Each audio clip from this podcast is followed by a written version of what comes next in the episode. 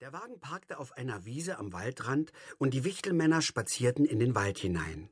Von Zeit zu Zeit blieben sie stehen, hielten Ausschau nach Pflanzen für den Tee, sahen den arbeitsamen Ameisen zu oder den Eichkätzchen in den Baumwipfeln oder hörten dem Klopfen des Spechts zu. Bald schreckten sie einen großen Birkhahn aus dem Gras auf, bald stießen sie auf einen Igel, der sich erschrocken zusammenrollte. Zuweilen erklärte Moosbart die eine oder andere Pflanze.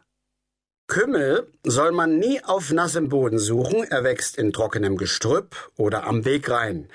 Sollten wir aber an einen Bach kommen, könnt ihr Bitterklee und Baldrian finden.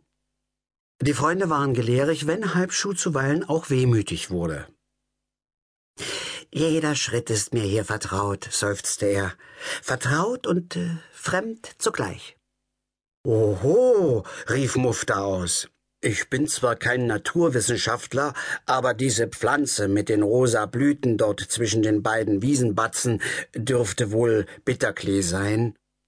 Stimmt, Moosbart nickte zufrieden. Pflückt die Blätter davon. Ich kenne zwar viele Waldpflanzen, sagte der Halbschuh, aber Löwenzahn und Baldrian nur dem Namen nach. Bitte schön, könnte das da Baldrian sein? Und schon lief er auf einen wild wuchernden Strauch zu. Moosbart wollte ihm gerade ein Lob zurufen, als ein fürchterlicher Schrei ertönte. Er drang Muff und Moosbart durch Mark und Bein. Halbschuh war hoch in die Luft gesprungen, stürzte dann auf Moosbart zu und verkroch sich ängstlich unter dem Bart des Freundes. Was ist los, Freundchen? fragte Moosbart erschrocken. Halbschuh unter seinem Bart zitterte am ganzen Leibe und brachte kein Wort hervor. Da trat Muff heran. Im Gras bewegt sich was, flüsterte er aufgeregt. Moosbart zuckte zusammen. Was? Wo? Dort am Baldrianstrauch. Es bewegt sich was? wiederholte Moosbart und legte die Stirn in tiefe Falten. Es bewegt sich was im Gras? Was das wohl sein könnte? Allmählich fühlte Moosbart seine Angst schwinden, obwohl Halbschuh nach wie vor unter seinem Bart vor Angst zitterte. So hör doch endlich auf, ermahnte ihn Moosbart. Erstens raubt Zittern den Mut, zweitens macht mich ein zitternder Bart zu einem Greis. Aber das, äh, brachte Halbschuh schließlich hervor, das, das, das ist äh, eine Kreuzotter, die sich im Gras schlängelt. Ich, ich bin auf sie getreten. Ehrenwort. Moosbarts Stimme wurde jetzt streng. Du bist auf eine Kreuzotter getreten? rief er vorwurfsvoll und zog Halbschuh mitleidlos unter seinem Bart hervor. Wo hast du denn deine Augen, du Tollpatsch? Er lief dorthin, wo sich das Gras bewegte, beugte sich zur Kreuzotter und sprach zärtlich Du, mein Kleines, der dumme Halbschuh ist auf dich getreten. Darum zappelst du so. Mit seinen schrecklichen nackten Zehen hat Halbschuh dir wehgetan. Er ist wirklich sehr tollpatschig. Aber er hat es nicht absichtlich getan. Verzeihen wir ihm, ja? Muff rückte verstohlen zu Halbschuh hin. Hat dich die Kreuzotter gebissen?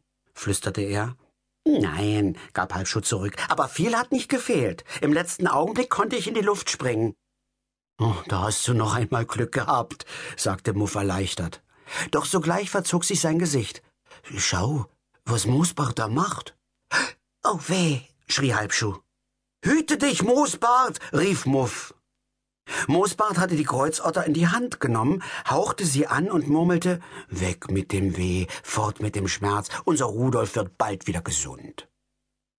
Warum nennst du sie Rudolf? fragte Muff und holte tief Luft. Na, sieht doch aus wie ein Rudolf, Moosbart lächelte.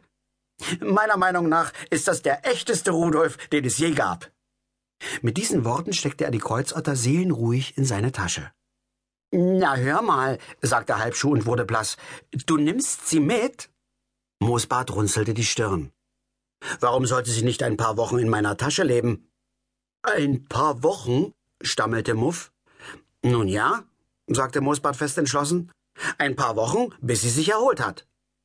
Muff und Halbschuh sahen, dass mit Moosbart nicht zu reden war und stöhnten auf.